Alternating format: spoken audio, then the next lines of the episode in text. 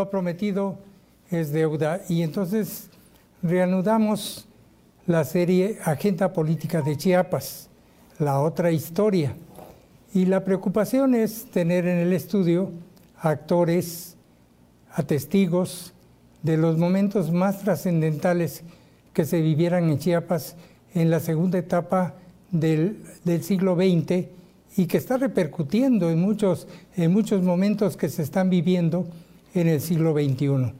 Y hoy nos toca platicar con un personaje con el que se puede uno sentar en cualquier momento eh, con él y empezar a conversar, a conversar, y definitivamente no, no, no alcanza el tiempo para escuchar todas las experiencias, las vivencias de su vida. Pero vamos a entrar a la semblanza del maestro Amadeo Espinosa Ramos. Veamos la semblanza.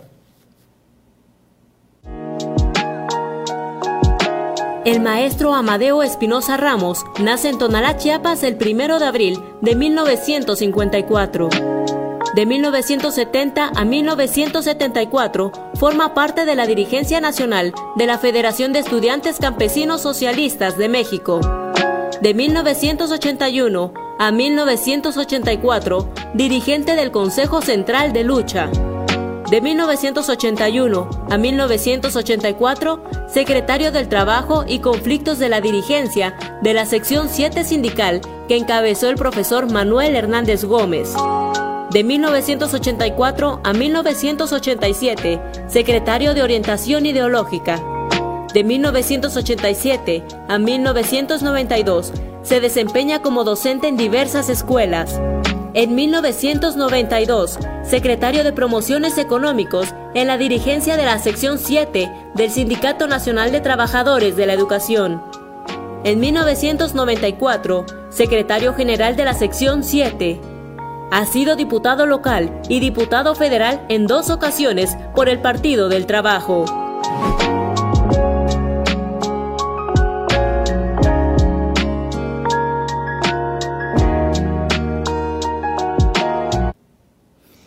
Tema de hoy que vamos a platicar con el maestro Amadeo Espinosa Ramos, a quien nos da mucho gusto recibirlo en la serie para conversar con él de un tema muy importante que ha trascendido la mitad del siglo y ha llegado al nuevo siglo con otras manifestaciones. Y bajo la óptica del maestro Amadeo vamos a ver también cuál es la perspectiva que él desearía que tuviera el movimiento de la Coordinadora Nacional de Trabajadores de la Educación. Pero veamos, este es un movimiento de muchos años. ¿Cuándo se crea la coordinadora maestro? La coordinadora como tal mm, nace el 17, 18 y 19 de diciembre de 1979. En ese año, en 1979, se inició el movimiento magisterial el 23 de mayo. el ciclo escolar terminaba en junio, el 30 de junio, y entonces este, el movimiento que inició el 23 de mayo fue levantado el 8 de junio, después de algunos días de huelga. Cualquiera pudiera pensar, perdón, maestro Amadeo, que la coordinadora desde su fundación fue así como ahora se concibe o se observa. Pero antes de que saliera esta convocatoria, eh, que vamos a hablar de, cuáles eran las, las, propuestas que traía la convocatoria, hubieron antes eh, movilizaciones de maestros que previamente advertían la necesidad de salir a las calles, de manifestarse. Cuéntenos del acuerdo de Yajalón. Sí, bueno, yo recuerdo que eh, en 1978, un año antes de iniciar todo esto, un grupo de compañeros eh, que egresaron de la Escuela Normal Rural Matumaxá, algunos, y otros de otras escuelas de aquí de Chiapas, me fueron a visitar a Yajalón. Eh, yo había sido dirigente estudiantil en la Escuela Normal Rural Matumaxá y de alguna manera éramos un referente. en aquellos años. en la Federación de Estudiantes Socialistas. Y yo fui dirigente en la Federación de Estudiantes Campesinos Socialistas de México, la FEXUM. Ocupé el cargo de actas y acuerdos, pero que era el segundo en, importancia en esos años. Juan de Dios Fischer fue el secretario general y yo fui secretario de actas y acuerdos. Eh, éramos veintitantos compañeros que formábamos parte del comité y yo salí en 1975 de la normal, me mandaron a trabajar a, a Chilón, a una comunidad que se llama Jetja del municipio de Chilón, de Chilón, y luego me cambié a, Yajalón, a, Yajalón, al municipio de Yajalón, dos años después de estar en Chilón, me fui al municipio de Yajalón, en una comunidad muy cercana que se llamaba Chitaltic, o que se llama Chitaltic. Ahí en Chitaltic estaba y nosotros viajábamos este, los viernes eh, por la tarde y nos reuníamos todos los maestros colonieros, como nos decían. En uno de esos días llegaron las visitas de las otras zonas y, este, y yo acababa de competir para la Secretaría General, por cierto, de la delegación sindical de ahí de Yajalón y había perdido por dos o tres votos la oportunidad de ser el secretario general de la delegación. Cuando me llegaron a ver, yo les dije, ¿saben qué? Yo no les puedo ayudar mucho, vayan mejor y vean al secretario general.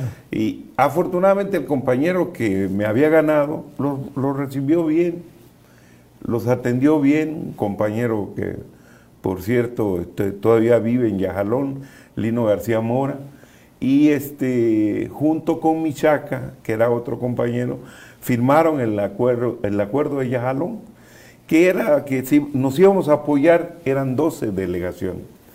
Llegaron representantes de 11 delegaciones más Yajalón, fueron 12, y ahí se firmaron los acuerdos de Yajalón, que no era más que eso, un acuerdo de solidaridad para buscar el descongelamiento de los sobresueldos. En esos años, 1979, había una gran efervescencia por la producción petrolera y entonces el nivel de vida eh, pues, se estaba encareciendo mucho y por eso fue esto de descongelamiento de los sobresueldos y su aumento en un 100% por vida cara. Y lo otro que nosotros también le metimos era la democratización del sindicato. Fueron las dos demandas eh, y que se enarbolaron a partir del 23 de mayo, que fue el día en que se inició eh, la huelga ese día se paró primero eh, Estación Juárez y segundo Yajalón. Estación Juárez se paró en la mañana y Yajalón se paró en la tarde. Y, este, y a partir de ahí nos fuimos a brigadear a las 12 delegaciones que habíamos firmado el acuerdo y al siguiente día ya nos estábamos reuniendo eh, en Pichucalco, donde se celebró por primera vez la primera asamblea de lo que posteriormente llamamos el Consejo Central de Lucha del Magisterio Chiapaneco. claro. Sí. Entonces, esta, esta huelga que inició el 23 de mayo se levantó el 8 de junio, con, la promesa firmada por escrito de los dirigentes nacionales del CENTE. Recuerdo que a esa reunión vino uno muy famoso que luego fue secretario general, Antonio Jaimes Aguilar, que firmó los acuerdos diciendo que ellos en septiembre iban a enarbolar la demanda, iban a conseguir el, descongelamiento. Y entonces nosotros dijimos, adelante, se firmó el acuerdo, se levantó la huelga. No sin algunas inconformidades, porque algunos compañeros decían, debemos seguir adelante y esto. Eh, el chiste es que se impuso la cordura, se levantó la huelga. Nosotros, yo estudiaba en esos años en la Escuela Normal Superior de México. Estaba yo llevando mi especialidad de historia y entonces lo que hicimos los que éramos chiapanecos fue convocarnos ahí en la escuela, este, promover desde la Escuela Normal Superior de México y luego nos venimos a la Normal Superior de Chiapas un fin de semana, promovimos una reunión aquí en, la Normal Superior y empezamos a, a promover que para septiembre si, los charros no encabezaban, nosotros íbamos a hacer la huelga. Y así fue. En septiembre, 15 de septiembre, paro en el Estado. Esas 12 delegaciones eh, habíamos logrado que se sumara Carranza, eh, Villacorso, Villaflores, Jiquipilas y creo Cintalapa, y algunas delegaciones de aquí de Tuxtla, que eso nos ayudó muchísimo, porque además de las 12 allá del norte, que sonaban muy poquito, allá Jalón, Palenque, eh, Salto de Agua, este, Pichucalco, Estación Juárez, todas las del norte, que eran 12, se sumaron las del centro y eso nos dio mucho auge, mucha fuerza. Y ya para septiembre, pues el paro fue generalizado. Porque no se cumplió desde el No, no se cumplió con el compromiso de la minuta. No se cumplió, pero eso nos permitió estallar el paro. A los poquitos días ya el CENTE vino con una promesa, no era una promesa, sino con una respuesta de que habían mil, mil quinientos pesos como una compensación como Gratificación. Sí, no era sobresueldo, pero era una compensación para todos por Digamos, un bono para Ajá. Entonces esa compensación realmente significaba más del 20% en ese tiempo del salario que de lo que pudiera ser un aumento de salario. Sí, entonces fue muy bueno, se levantó el paro, este, pero a los pocos días hubo problemas con, la Secretaría de Educación Pública, que en ese tiempo era una delegación de la SEP, y, este, y la tomamos. Entonces, eh, en el mes de octubre o, principios de noviembre, tomamos la delegación de la SEP, luego tomamos el edificio de la sección 7, que estaba ahí en el parque de la, hoy Parque de la Marimba. En el Parque de la Marimba. Sí, ahí en el auditorio este, sesionábamos, lo tomamos y a partir de ahí nos mantuvimos desde 1979 hasta 1980 con esas dos, con esas dos movilizaciones. Pero platícanos lo que pasa en 79 con esta convocatoria. Bueno, porque es prácticamente, digamos, el acta de nacimiento, ¿no? Exactamente. ¿Quién convoca Mira, nosotros eh, cuando ya la, lucha creció, que levantamos el paro, entonces eh, se sumaron los tabasqueños, porque no había más movilizaciones en, esos, en ese tiempo. Tabasco y Chiapas. Entonces nos juntamos aquí en Chiapas en los primeros días de diciembre y se sacó la convocatoria y nos reunimos el 17, 18 y 19 de diciembre. De diciembre de 1979. Que, que este, Le hagamos justicia a los fundadores. Eh, Manuel Hernández encabezaba. Un tantito porque nos vamos a perder. Vamos a hacer un primer corte. Pero nos quedamos con que el Consejo Estatal de Lucha. El Consejo Central de Lucha del Consejo Central de Lucha era. CCL. Sí, el Consejo Central de Lucha convoca a la primera digamos, creación de lo que le llamaron como Coordinadora Nacional de Trabajadores de la Educación y Organizaciones Democráticas del CENTE. Ese era el nombre original. Ese era el nombre original. Y los apellidos. Exactamente. Ahorita le hacemos justicia a todos ellos. Pues miren cómo se va calentando el ambiente ya. Ya estamos en el nacimiento de la Coordinadora Nacional de Trabajadores de la educación y organizaciones democráticas, democráticas del, centro. Entonces, en la convocatoria se puede apreciar que aparecen dos nombres.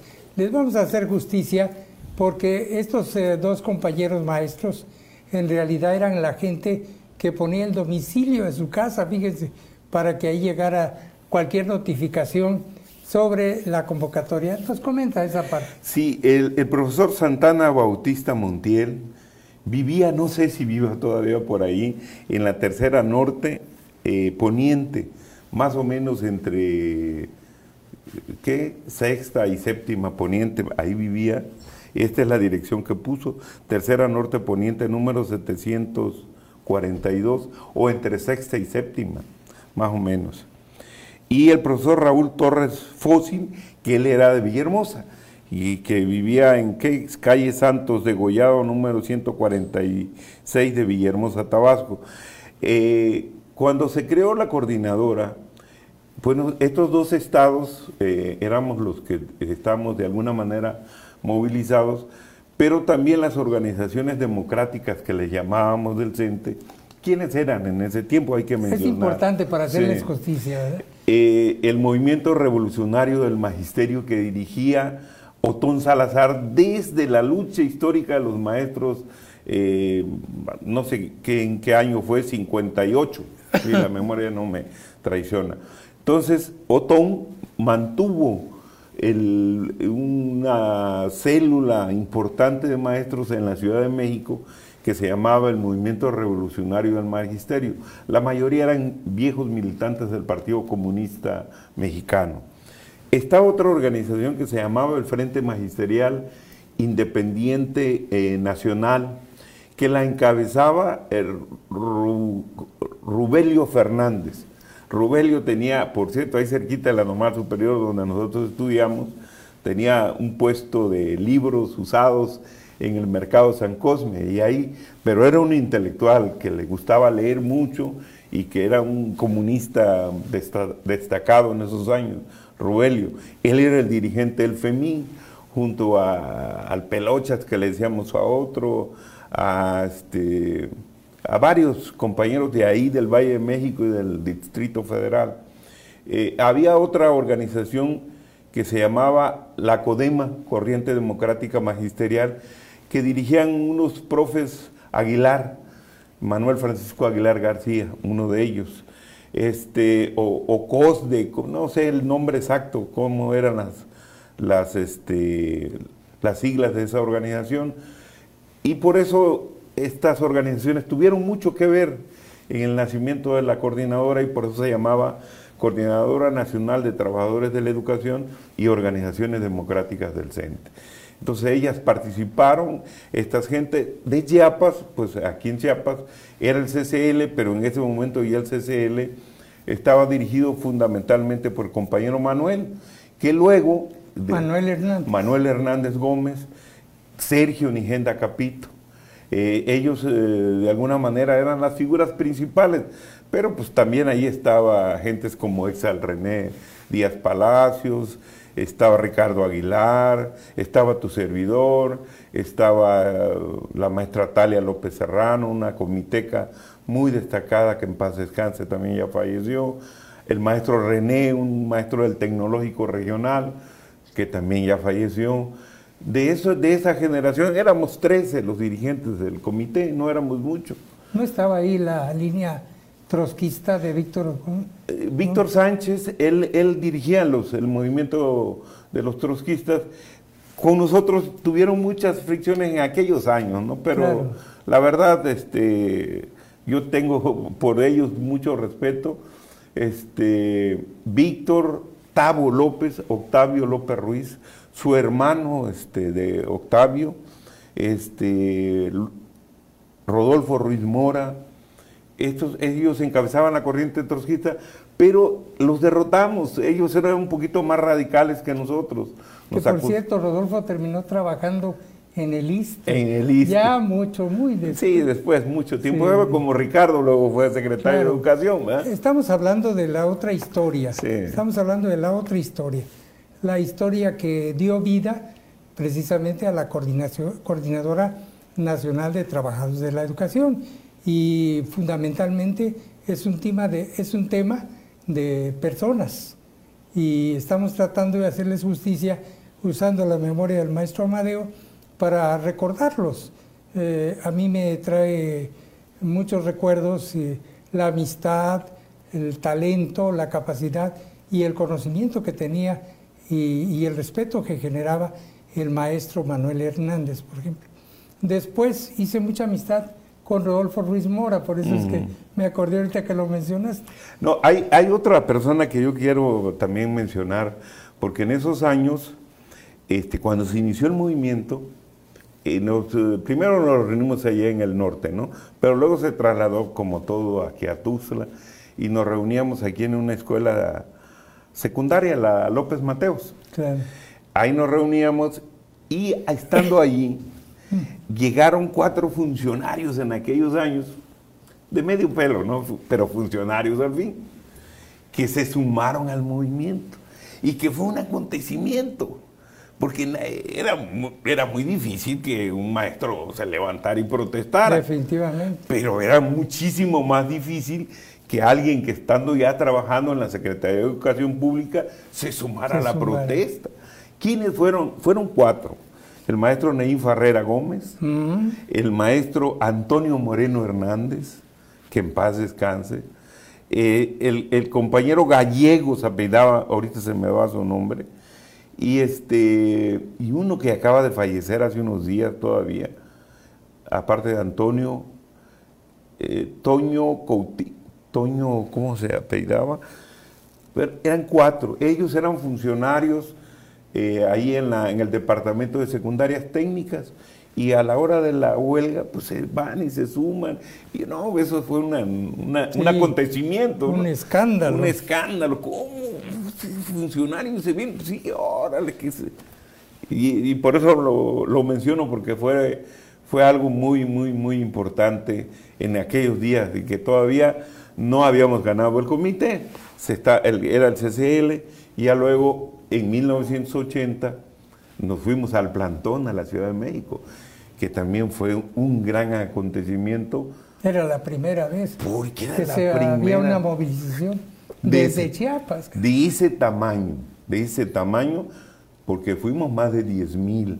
En aquel tiempo éramos 13 mil maestros de primaria. Casi el 90%. Sí, y nos fuimos, más de 10 mil maestros a México. Nos plantamos frente a la Secretaría de Educación Pública, nos echaron a los granaderos. En la madrugada del 6 de noviembre tuvimos que salir, nos subieron autobuses algunos y nos eh, los sacaron fuera de la ciudad. Y a otros nos sacaron eh, a, empujones y a golpes, macanazos, y nos fuimos marchando a la Escuela Normal Superior de México.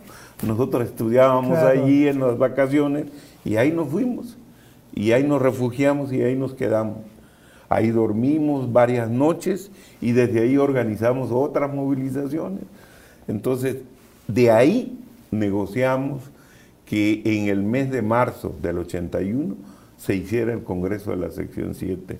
Por primera vez, una sección no era de vanguardia revolucionaria, porque todo en aquel tiempo lo tenía en un puño Carlos, Carlos Barrios. ¿sí?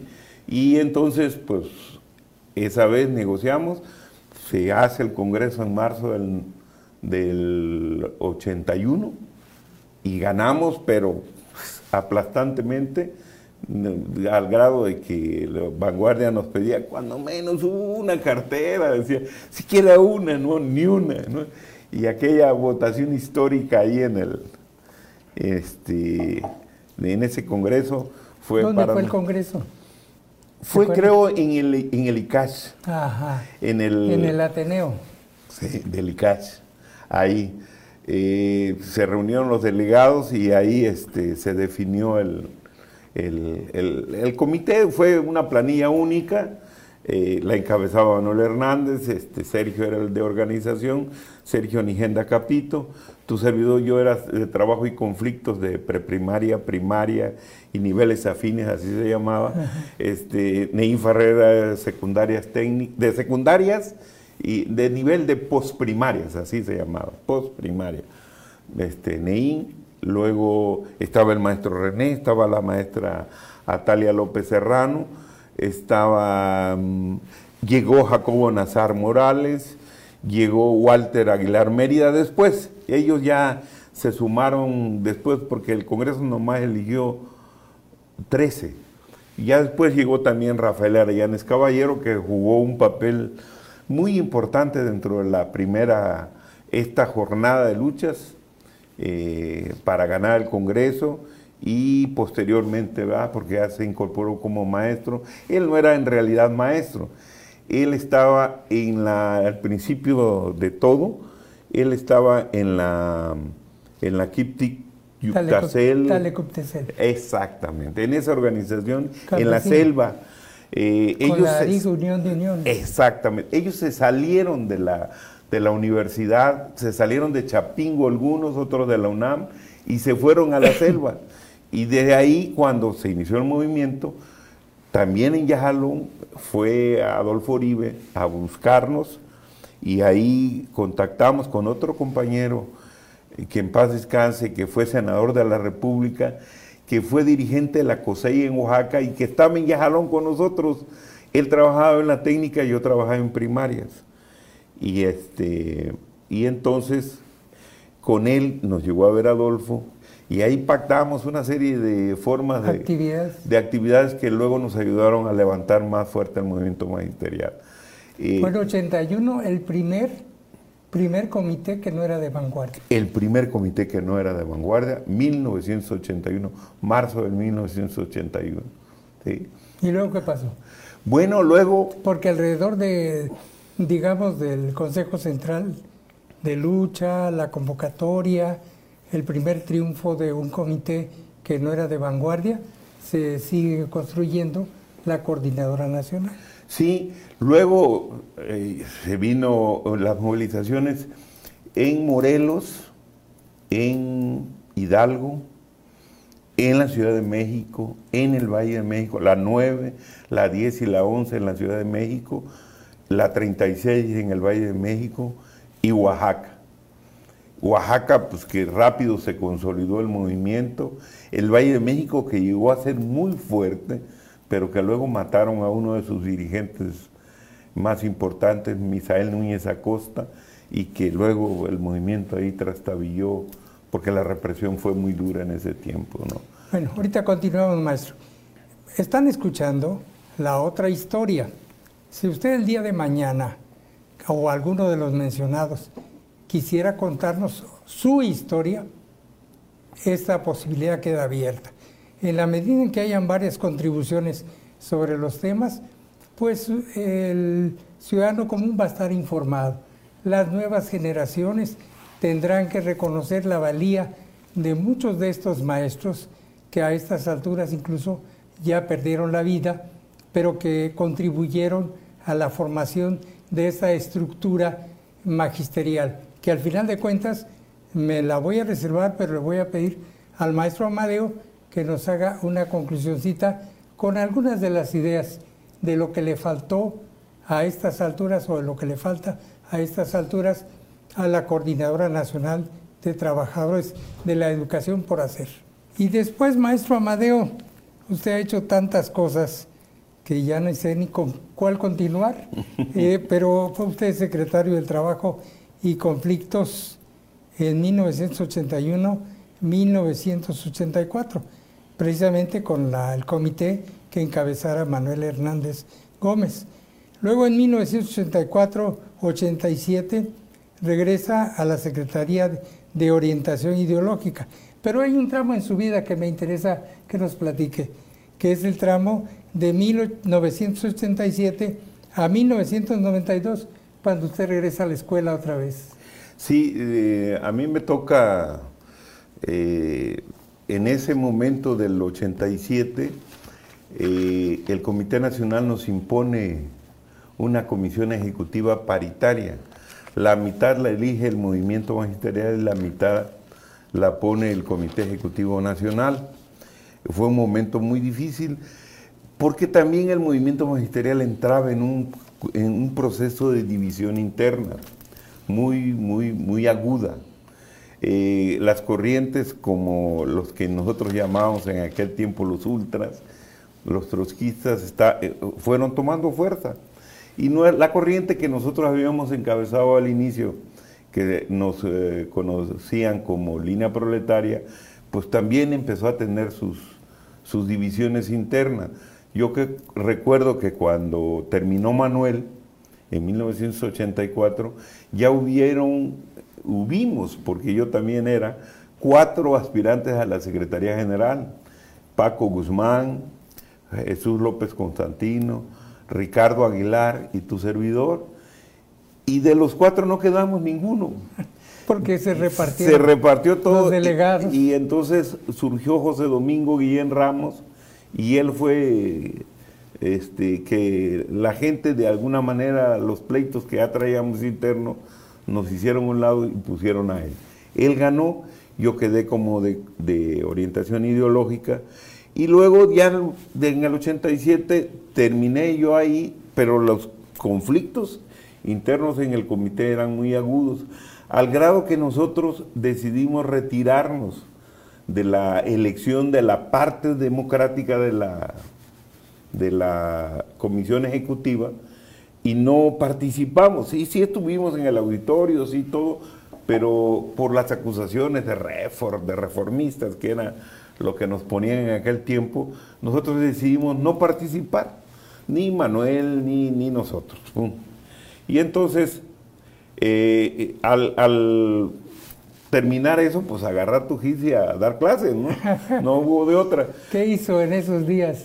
Fíjate que yo llegué a la escuela Belisario Domínguez del municipio de Chiapilla, un poquito más allá de Acala, y este, cuando llegué, llegué un viernes y para el lunes los compañeros estaban convocando ya una asamblea delegacional y en esa asamblea delegacional el, que estaba de secretario general renunció y dijeron, no, pues tú te quedas de secretario delegacional ahí en, en Acala. Así es que me quedé un rato de, de secretario general ahí, pero la gente del comité, así como a mí, también a todo el resto de la corriente nuestra, los empezaron a perseguir, a perseguir. Ahí llegaban a cada rato a quererme destituir desde, la, desde el seccional. Bueno, el chiste es que no, no podían, no podían. Al final después yo ya iba a terminar el periodo de tres años, cuando este, por fin, aprovechando la renuncia de dos compañeras del comité, dijeron, no, de una vez todos para afuera. Y yo era el secretario general. Entonces me, me quitan, pero con tan mala suerte para los que promovían mi salida, que en ese tiempo acababan de correr al supervisor y me dejan como supervisor encargado de la zona. Y bueno, ahí estuve durante tres años, luego ya en el 92 yo vine aquí a trabajar a Tuxtla Gutiérrez, este, en la linda Vista Chancá y entré en la secundaria Ricardo Flores Magón allá en Terán. Y pues ahí estuve, luego me cambié aquí a la Joaquín Miguel Gutiérrez y de ahí me volvieron a elegir como delegado al Congreso en el 92. En el 92 entré al comité, eh, pero ese, ese comité nada más lo hicimos la corriente nuestra y la gente que el Comité Nacional tenía. Julio Peralta, que había estado en, en las movilizaciones durante toda la lucha, al final se fue con Elba. Elba hay que destacar que Elba Ester en 1989, después de las grandes movilizaciones magisteriales, a Elba eh, eh, cae longitud y sube el Ester. Y Elba Ester pues era chapaneca. Y durante todo el tiempo que nosotros, eh, en la primera fase de las movilizaciones, Elba, cuando menos en, si tú quieres la finta o lo que fuera, ella este, por su condición de chiapaneca, nos daba jugadita, ¿no? Entonces, cuando, sí, influía. Entonces, cuando, cuando ella es la dirigente, nosotros de Chiapas vamos y le hablamos, ¿no? Y entonces ahí Elba nos invita a participar con Julio, que ya Julio estaba con ella allá. Entonces, nosotros participamos en ese comité de Julio, este, que fue un comité, vamos a decir, exclusivamente de la parte de vanguardia y la corriente nuestra.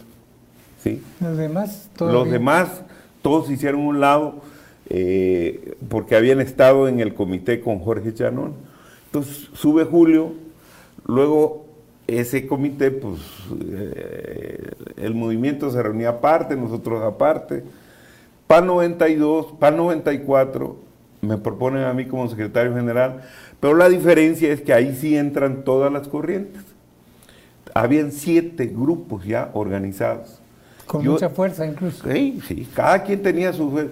El grupo de educación indígena, los trotskistas, la OM27, la, este, el FEMIN, bueno, habían un chorro de grupos, la UTE, un chorro de grupos, y los institucionales también, que también ya andaban divididos los de Mérida Mayorga, los viejos institucionales, el grupo de Javier Álvarez y Ricardo Aguilar, que eran uno mismo, y el grupo de Galíndez, que venía de, lo que era Socama. Que ya venía sí, naciendo Ya. Ah, no, ya estaba. Ya está, ya estaba. fueron porque participaron en el movimiento eh, maicero. maicero. En 87. y ahí se fortalecieron. Así es.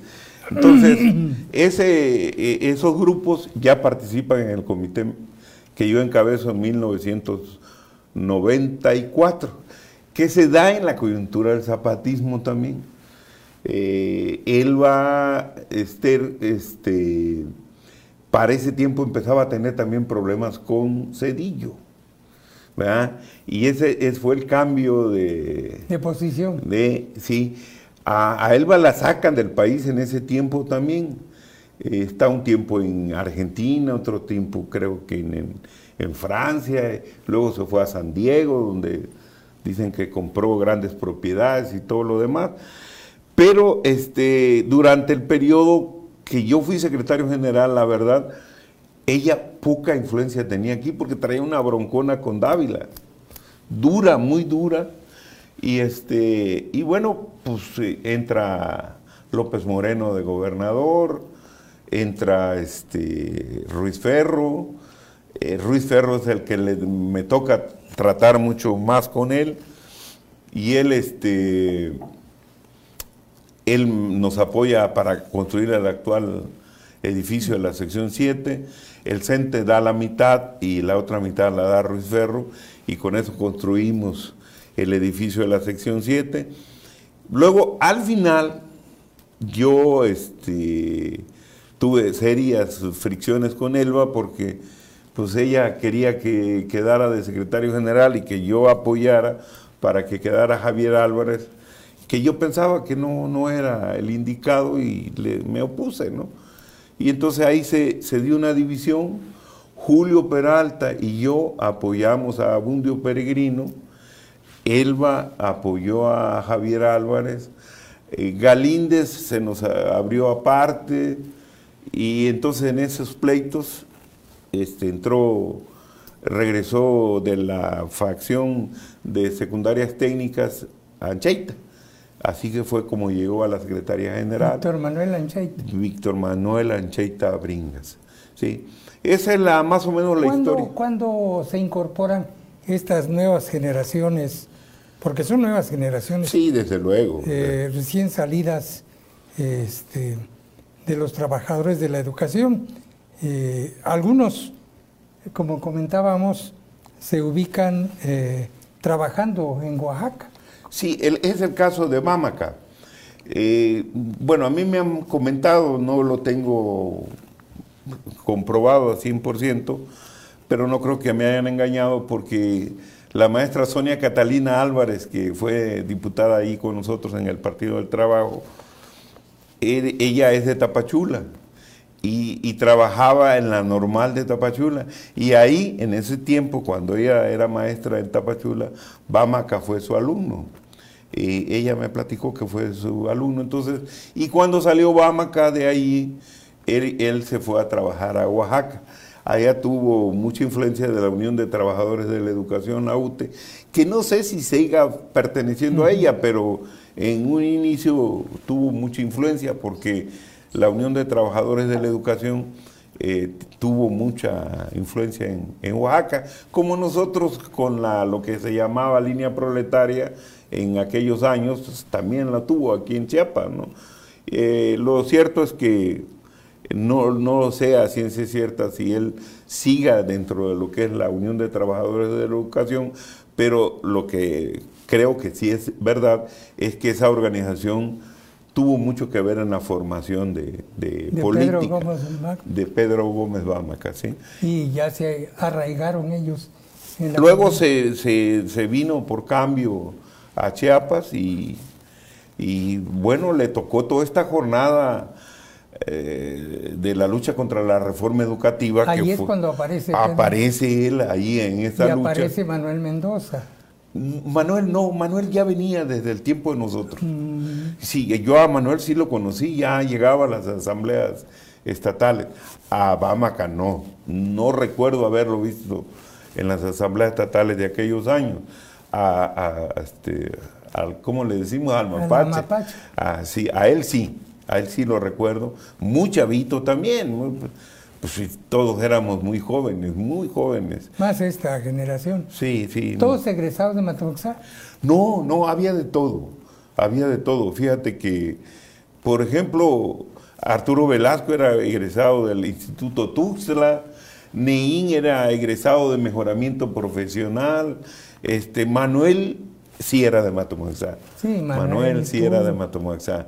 Este, Ricardo era de Matomoxá, Ricardo Aguilar Gordillo. Eh, eh, otro chavo que llegó muy chavo. Peralta. Julio Peralta era egresado a Matomoxá. Él me llevaba dos años cuando yo llegué a la normal. Este, el, otro este, que fue secretario de Educación, ¿cómo se llama? Eh, Javier Álvarez. También.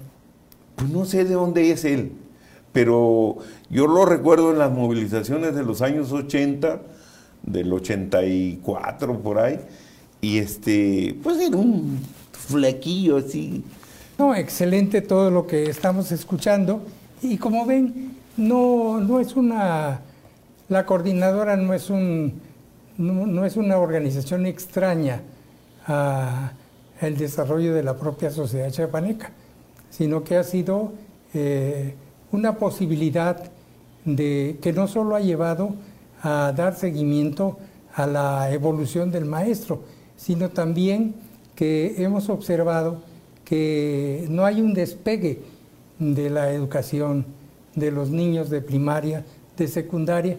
Ahora los maestros están ofreciendo una pedagogía crítica, pero eso será la respuesta que requieren eh, mejorar las prácticas docentes, mejorar el modelo educativo. ¿Qué ¿Con qué expectativas crece la, la coordinadora? ¿Por qué crece tanto? No porque no tuviera la fuerza atrás. Desde los acuerdos de Yajalón hemos caminado por todos los secretarios de la sección séptima en diferentes rutas, pero con mucha fuerza, porque no, no es, es posible soslayar los plantones. Los plantones que duraban, eh, yo recuerdo que en la época del chichonal, duraron todo el tiempo en que estuvo el problema del chichonal. Bueno, no fueron tan largos como el último que se aventaron. Ay, de 100, no, de 100 días. No, no, no, no, este se fue. Además eran puso récord el último. Además eran coincidentes, por ejemplo, eh, coincidieron con, con los habitantes de Chenaló. Sí. En sus problemas que ya venían desde la época en la, e, y estallan en la época del gobierno de Salomón González Blanco. Coinciden en la época de Absalón con el movimiento maicero y son más de 40 años de lucha coincidiendo con movimientos sociales. Pero después viene un despego eh, de 10 años para acá, un despegue enorme, ¿no? dijéramos hasta irracional, ¿por qué? Yo, yo digo que la última parte del movimiento magisterial se debe fundamentalmente a, los, al intento de imponer una mal llamada reforma educativa, como se dice. Caigamos en la tentación. Sí. Eh, eh, en ese sentido, y esta pues eh, golpeteaba muy fuertemente a los intereses de los maestros. Más de 500 millones. Sí. Tenían que irse, ¿no? Sí, entonces eso de que te van a quitar la plaza sin si no apruebas el examen. Después de que tú decías a los tres, a los, eh, ¿qué, eh, tiempo de? 30 años, 25 años. No, no, pero a los 90 días tú ya tienes tu plaza base y, ya nadie te la puede quitar. No, ellos, e, era una, una, un, un, paso atrás, un gigantesco que trataba de golpetear los derechos de los maestros. Por eso yo creo que eh, aquí donde de por sí estábamos acostumbrados a la lucha, le tratan de hacer eso y entonces la, rebeldía es grande y por eso hubo todo lo que hubo. Yo creo, la resistencia realmente en los años de Peña Nieto fue heroica de los maestros. Ahora, sí, 2014 para acá. Sí, desde el 12 para acá hasta el 19. Sí, es, es realmente, eh, es una de las etapas más de más consolidación del movimiento ¿Cuántos no salían? Entonces, creo yo que eh, el, el intento de imponer esta reforma fue lo que hizo que el magisterio respondiera como lo hizo. Y en Chiapas y Oaxaca fue donde la resistencia estuvo más fuerte, porque en Tabasco, por ejemplo, ya vivía Sí, otras circunstancias. una- un movimiento se apagó pronto. Sí. No, eh, eh, Chiapas, Tabasco, Michoacán, Guerrero, fueron los estados que mantuvieron la, la resistencia muy fuerte. Entonces yo creo que ahora estamos, eh, hay un nuevo régimen, hay un nuevo gobierno, hay un nuevo proyecto de nación. Hay, por ejemplo, para no ir muy lejos, una nueva ley del trabajo burocrático. Y esto ya habla de que en los sindicatos deben- no debe haber reelección en los, en los dirigentes, de- debe haber voto secreto, Secreto. directo y universal. Universal. Habla de nuevas condiciones en el sindicalismo, hay nuevas condiciones en la relación laboral. Entonces, esto yo creo que la coordinadora lo debe aprovechar para consolidar ese movimiento de manera ya institucional, digo yo. Ya no es la rebeldía por la rebeldía, sino, a ver, ahora son actores de Sobre primer todo orden. cuando el presidente de la República directamente los recibe. A cada ratito. eh, a cada momento. Sí. Ya no puede seguir una dirigencia de la coordinadora eh, desafiando Sí. al gobierno, sino tiene que sumarse con un proyecto, con una visión de futuro. Claro. Yo, como te decía hace un rato, este, yo siento que se vería mejor que el secretario de Educación a nivel federal fuera un profesor, Ah, claro. en claro. lugar de, de una persona como la que está, que difícilmente va a entender a la base trabajadora. Sí, pues yo creo que hay dos desafíos muy, muy grandes. Entender la nueva realidad política que vive México y desde luego también este, proponer nuevas alternativas en el terreno de la educación. Yo recuerdo que desde aquellos años hablábamos de repente así, ¿no? Sí, pero hay que buscar este democratizar la educación, hay que buscar que la educación no sirva a los intereses de los, eh, de los poderosos, sino buscar la democratización del sistema educativo.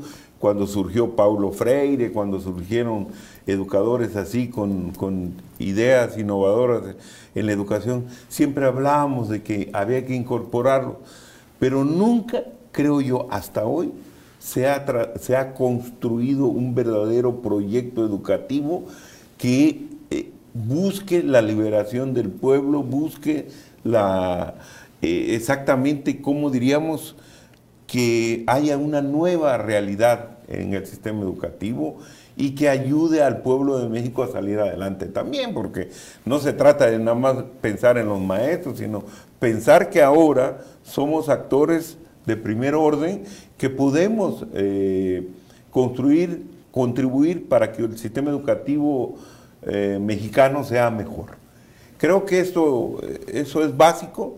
Hay que entender las nuevas realidades y prepararse para participar en el sindicato. Yo creo que hay que buscar que en el CENTE haya gente más crítica, ya los burócratas de antes que nacieron, este, ¿cómo se dice?, al amparo del poder y protegidos por el gobierno y que no saben hacer otra cosa que alinearse con el que esté en el poder, estos que estuvieron con el PAN, que estuvieron con el PRI, primero con el PRI, luego con el PAN y luego con el PRI, y ahora mm, sin ningún rubor dicen que están con Andrés Manuel también, ¿no?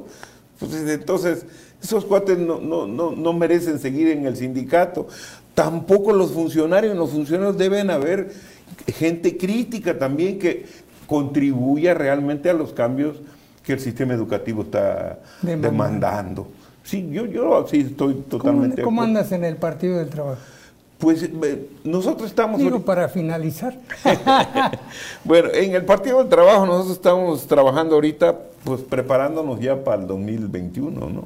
Sí, claro. Estamos en una en un momento en el cual este año tenemos que realizar un congreso nacional que va a ser en, en el mes de junio, el 20, El 30 de mayo vamos a hacer un congreso estatal previo y luego del mes de marzo, abril y mayo, tres meses, vamos a realizar el mayor número de congresos municipales donde se van a elegir nuevas comisiones ejecutivas con esta nueva característica que los tiempos y la realidad nos demandan. Están imponiendo ya.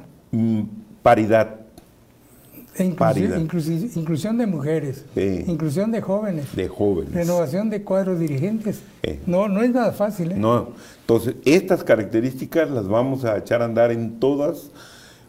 Ojalá podamos llegar siquiera a unas 110, 110 municipios, si se puede, los 124, pero esa es nuestra pretensión, instalar el partido, promover este, la creación de una estructura electoral que no la hemos tenido como partido. Y ahora creo que estamos en condiciones, porque el partido está creciendo.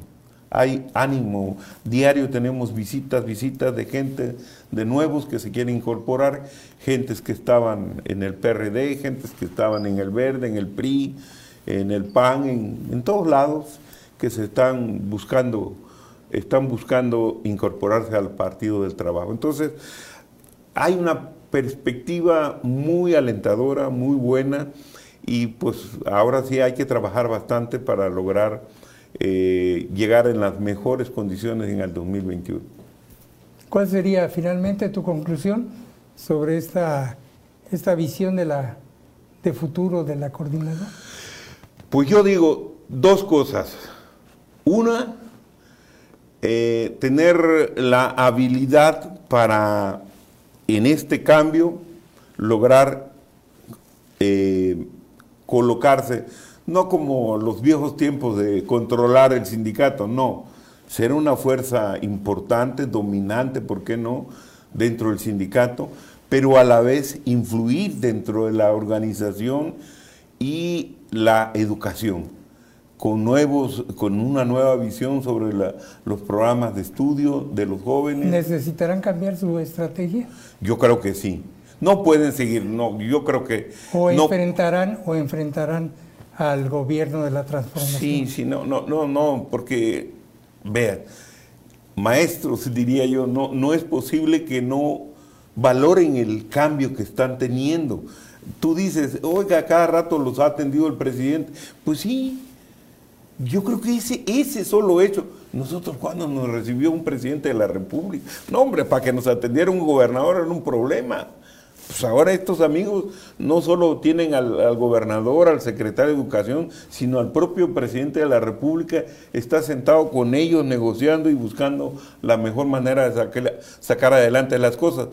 Pero que no se olviden ellos que los, como decíamos nosotros, los charros ahí están todavía que hay otras formas de pensar y... que la obligación ahora es construir un movimiento plural, incluyente, que, que no deseche a nadie, que aproveche a todos y junto con todos construir un nuevo sistema educativo. ¿Qué es eso de que no dejen entrar a algunos maestros a sus escuelas? No, esas, ya son cosas... Ya deben superarse. Ya deben de superarse. Maestro Amadeo, pues nos da para más la plática, pero lo tenemos que suspender y dejar abierta la puerta para que en algunos meses vamos a ver cuál va a ser el desenlace de esa relación del magisterio democrático, de la coordinadora, eh, con respecto al gobierno de la transformación. el presidente ha sido pues totalmente generoso porque los ha atendido de manera directa claro. para sacar adelante los problemas. Quien no entienda que eso es una mano que se extiende para resolver los problemas está perdido. Sí, sí, sí. Creo que ese es el gran reto de la dirección actual de la, de la coordinadora. Entender los nuevos tiempos y ponerse a la vanguardia, como lo hicieron en la resistencia.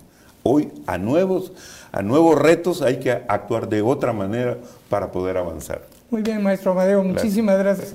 Pues eh, con esto eh, resumimos, no concluimos eh, todo este momento de la creación de la Coordinadora Nacional de Trabajadores de la Educación y Organizaciones Democráticas, del Centro. que tiene su acta de nacimiento en Tuxtla Gutiérrez, precisamente en el mes de diciembre de 1979.